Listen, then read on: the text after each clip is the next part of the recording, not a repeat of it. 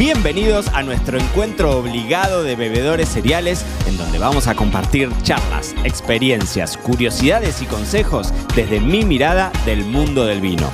Yo soy Mariano Braga y esta es la segunda temporada de Me lo dijo Braga, el podcast. Es todo un tema, no hay nada peor. Bueno, eh, sí, hay cosas peores claramente en esta vida, pero casi te diría que hay pocas cosas tan peores, tan fieras, tan feas como ir al restaurante y que la copa esté completamente sucia. Entonces, hoy aquí, si tenés un restaurante, pero si no tenés un restaurante y en casa querés dejar tus copas espectacularmente divinas, no te pierdas este episodio 179 de Me lo dijo Braga, el podcast, y te doy la bienvenida. Espero que estés muy bien. Hoy vamos a tratar de destrabar esta idea de que no es una ciencia, es cierto, no es una ciencia, pero yo te diría que casi es un dolor de muelas casi tan parecido al lavar ese decanter trágico que a todos los bebedores cereales se nos, así como el estómago se, nos achucharra. ¿Por qué?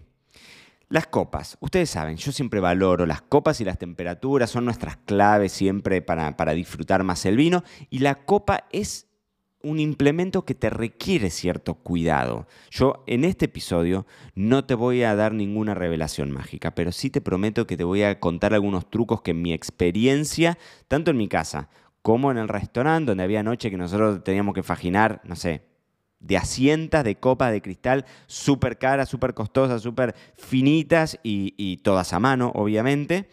Y esos años, tanto en el restaurante como en casa, me han dado cierta experiencia que espero poder transmitírtela en el episodio de hoy para que vos dejes esas copas divinamente brillosas y que se vean hermosas. Yo admito que tradicionalmente fui un pésimo faginador. También era lo que me decía a mí mismo, ¿no? Yo, no sé, sirvo para faginar y demás. Y en el último tiempo es como depurado mi técnica de, de, faginado y si bien no te las dejo tan hermosas como las maquinolas estas maravillosas que existen, que te las dejan impolutas, sí creo que me doy mani y te puedo dar algunos consejos interesantes. Primero que nada, vamos, o sea, vamos a dividirlo en dos partes a este episodio. Por un lado, el tema del lavado y por el otro lado, el tema más importante, si se quiere, de todos, el faginado, o sea, la limpieza, ese pulido final. Después vamos a hablar algunas, algunas cuestiones del guardado, pero lo primero tiene que ver con el lavado.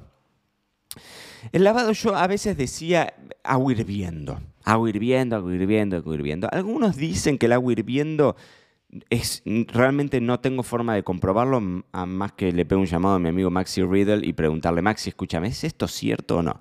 Pero algunos dicen esto de que fuera de broma, que con el agua hirviendo es como que el, vidrio se hace más frágil y entonces es más fácil que se rompa el vidrio cuando está expuesto a una temperatura de alto calor.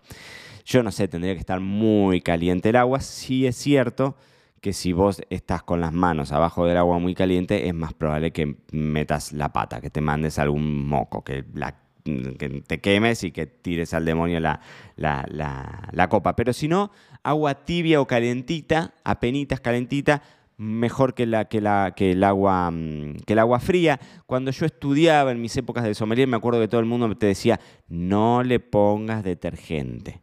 Nada, porque el detergente puede tener, el, detergente de aloe vera puede tener olor a... Bueno, yo creo que tampoco es para tanto, que no nos vamos, vayamos a los extremos, sobre todo porque a veces sí es necesario. En general puede pasarte que no haga falta ni un jabón ni un detergente, porque si no vas a los libros y te dicen usa un jabón neutro. Bueno, sí, pero tampoco, o sea, lo tengo que hacer práctico en mi vida, ¿no? Eh, si lo usaste vos y no le clavaste los dedos en el cristal y demás, seguramente con un agua un poquitito tibia vaya a funcionar y no haga falta que tengas que recurrir a un detergente.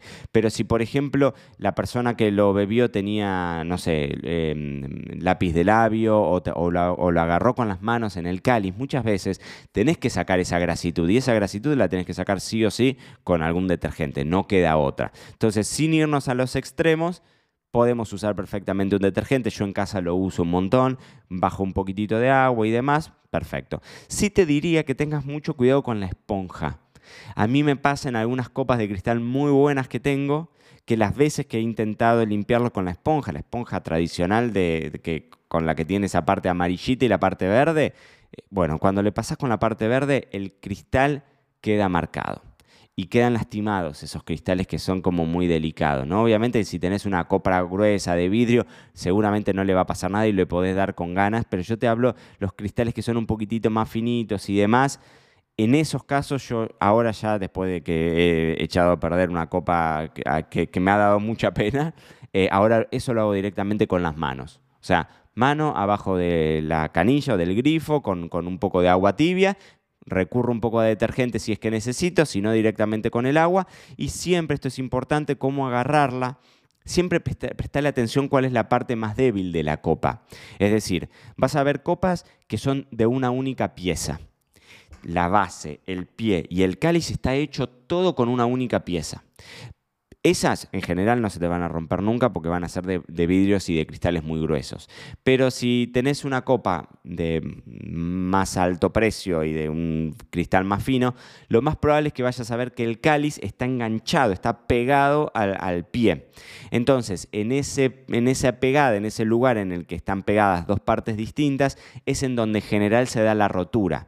Por eso es fundamental que no agarres al mismo tiempo, y ahora te lo voy a contar con el faginado, no agarres nunca base y cáliz al mismo tiempo. O la agarramos por el cáliz o la agarramos por el, por el, por el pie.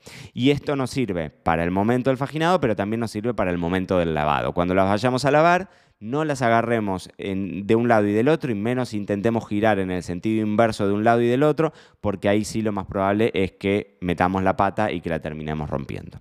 Entonces, para el lavado, agua tibia o calentita, no hace falta jamón, pero si necesitas, vamos, le damos para adelante, ojo con la esponja y agarrémoslo de esta forma. Ahora vamos al faginado. Para el faginado así, o sea, yo te voy a contar todo, todas las opciones que tenés para el faginado. Y por ahí me, me retrotraigo esas épocas de estudiante en donde te decían usás vapor agarra una olla, la llenas de agua, la pones a calentar y cuando rompe hervor vas a ver que va a empezar a salir vapor. Bueno, pasa la copa por el vapor. Esto es incómodo, realmente es poco práctico. Pero es cierto que queda bien, ¿por qué? Porque bueno, tenés una forma en la que la copa está expuesta al agua, en este caso al, vapor, al vapor de agua, eh, de forma uniforme, ¿no? Entonces, la verdad es que quedan bien pero es impráctico. Y nosotros en el restaurante, por ejemplo, jamás lo usamos y en mi casa nunca lo he hecho más que en prácticas eh, puntuales, en épocas de estudiante y demás, ¿no? Usar vapor puede funcionar, pero es un poco engorroso, es más cómodo si querés usar alcohol al 70%, agarras un aspersor de estos mismos con los que limpias los vidrios de tu casa, lo limpias bien y le metes agua y alcohol al 70%. Y entonces con este tipo de sistema es mucho más fácil. En tu casa es más difícil, es decir, nosotros en el restaurante obviamente que sí lo, faginábamos con alcohol al 70% porque faginábamos una cantidad impresionante de copas. En tu casa por ahí es más incómodo y ahora te voy a dar una solución todavía mejor. La clave para que el faginado te quede bien, el faginado es este pulido final, ¿no? Para que la copa nos quede brillante y limpita. La clave, la única primera y mayor clave es que tengas un paño grande. Grande. Esa es la clave. Hay algunos que los podés comprar por Amazon, por Mercado Libre, tenés algunos que se venden especialmente para eso, porque el tema básicamente es la pelusa, que no te deje pelusa, que no te deje esos pequeños, eh, bueno, pelusa, todos sabemos lo que es la pelusa. Como plan B se puede usar perfectamente los rollos de cocina, el papel de cocina, ¿sí? esos papeles, esos rollos grandes de papel absorbente de cocina, o buscar trapos que ya tengas muy lavados. Siempre buscar que sean telas que absorban, que no sean esas, viste, que esas telas artificiales que te arrastran eh, el agua, porque claramente acá lo que vamos a necesitar es que los rastros de agua que queden, los rastros de gota que queden, que se los absorba. Entonces, siempre lo que tendrías que hacer es lavarlas, ya vimos cómo lavarlas, y las pones boca abajo sobre un paño que absorba, hasta que toda esa agua caiga. Una vez que el agua esa ya cayó, ahí empezamos a limpiarlo, ¿no? Y vuelvo a decirte lo que te contaba recién limpialo de manera diferenciada. Es decir, por un lado limpias el cáliz y después la base. O sea, por un lado agarrás y faginás con este trapo grande el cáliz y por el otro lado la base. Nunca intentes agarrar al mismo tiempo las dos partes porque ahí es donde te mandas el moco. Ahí es donde se rompe. ¿sí? Para sacar las manchas de gotas, porque esto suele suceder, cuando estamos en lugares en donde tenemos aguas muy duras, ¿no? con, muchos, eh, muchos sedimentos, sarro y demás, a veces te quedan las, manchitas de, las copas, de, de, las gotas.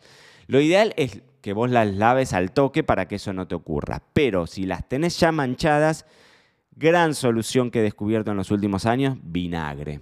Vinagre, vinagre, vinagre. Acá en España, en el Mercadona, te venden el vinagre para limpieza, que no es el mismo vinagre que se usa para comer, pero, por ejemplo, yo me acuerdo en Argentina, por lo menos cuando yo vivía en Argentina, no conseguía, no, no, sé, existía el vinagre de limpieza, lo que comprabas eras, eh, era el, el, vinagre de, el vinagre de alcohol, el vinagre transparente, el vinagre blanco, ¿no?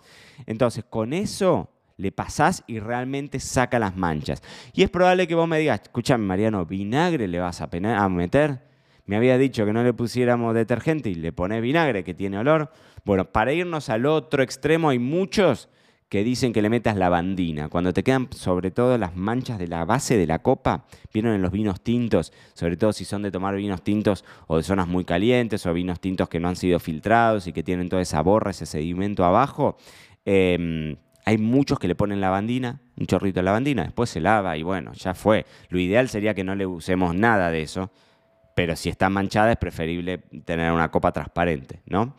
Eh, y algunos también sal, granitos de sal, de sal gruesa o de sal entrefina o inclusive de sal fina con un poquitito de agua y dejas que la sal haga su, su, actuación, ¿no? Eh, así que sí, todo esto quizás no es de lo más ortodoxo, pero son alternativas. Vinagre, bicarbonato, lavandina, sal. Son opciones, por lo menos que a mí me han dicho, yo el de la lavandina, por ejemplo, no lo he usado nunca, pero muchas veces cuando subo estos comentarios en Instagram y demás, algunos ponen, bueno, métele lavandina, listo, como, como resultado. hay que probar, hay que probar, es preferible eso antes que tener las copas manchadas. Y la última clave, ya una vez que las tenemos lavadas y faginadas, es el tema del guardado trata de guardarlo en lugares que sean aireados, en lugares de encierro, en lugares cerrados. Si tenés una, yo me acuerdo, mis viejos tenían unas copas espectaculares, las tenían dentro de un armario vidriado, una vez se le velaron, o sea, se le quedaron opacas por, por, por el lugar encerrado y chao, nunca más se le pudo sacar. Y es una pena porque te queda la copa gris en vez de la copa cristalina y transparente, ¿no? Siempre entonces trata de hacerlo en lugares aireados, en lugares que se abran y se cierren continuamente, en lugares en donde no, haya humedad. Intentemos que la copa obviamente no esté dentro del mismo armario en donde tenés el curry o donde tenés el comino, en donde tenés las especias que son sumamente aromáticas, porque entonces, eso sí, después cuando le metas nariz a esa copa va a oler a curry, va a oler a comino y mm, va a ser difícil de sacarlo. Pero recuérdenlo, el mantra, bueno, los bebedores cereales tenemos muchos mantras, pero una buena copa siempre es la primera y la mejor inversión vínica, así que espero que en este episodio te hayas hecho de esas herramientas clave para saber cómo faginarlas y para dejar esas copas espectaculares. Y esto fue todo por hoy. No te olvides suscribirte para no perderte nada y que sigamos construyendo juntos la mayor comunidad de bebedores cereales de habla hispana. Acá te voy a estar esperando en un próximo episodio.